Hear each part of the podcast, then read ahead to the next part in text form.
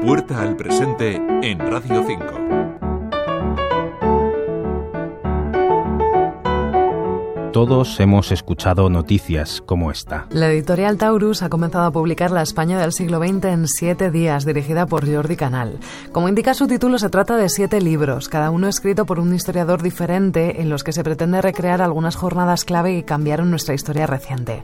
Uno de los libros va a estar dedicado al 20 de diciembre de 1973, cuando ETA asesinó al entonces presidente del gobierno Luis Carrero Blanco. Sin embargo, ¿desde cuándo podemos hablar de la operación Ogro que acabó con la vida de Carrero Blanco. Es difícil dar una fecha concreta. podemos reconstruir algunos hechos e identificar algunas inercias o, estrategias que bueno, son elementos que nos sirven para eh, entender los hechos. Eh, durante esta etapa de los años 70, una de las estrategias de ETA fue el secuestro para lograr sus objetivos. David Mota, profesor de Historia Contemporánea en la Universidad de Valladolid. Otro hecho clave es que en 1971 Argala, el miembro de ETA, entra en contacto con Eva Forest, que es ex militante del, PC, eh, y esta se convierte en parte de su infraestructura en Madrid.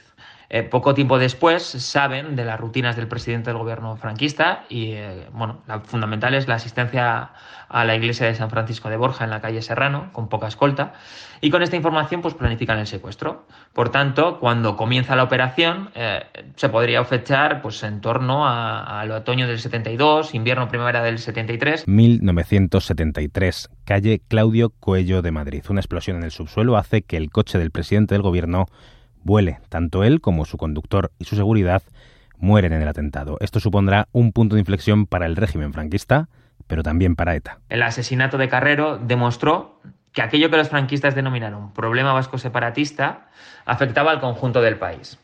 Eso es, eh, bueno, consecuencia de diciembre de 1973.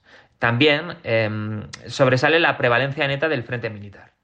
Esto es fundamental porque eh, la prevalencia de este frente dota a la organización de, argumentos para justificar el uso de la violencia. Y el tiempo ha dado pie a una teoría de la conspiración. En el caso de Carrero, eh, el problema está en que se ha dado pábulo a una corriente de opinión compuesta principalmente por bueno, pues, propagandistas o, periodistas eh, que no hacen ningún favor a la profesión ni, ni, al periodismo de investigación que bueno, defienden la existencia de una mano negra detrás del magnicidio una teoría que la historiografía siempre ha rechazado. La CIA, los sectores descontentos del régimen, etcétera, etcétera, pues han priorizado eh, esas tesis frente a la investigación histórica.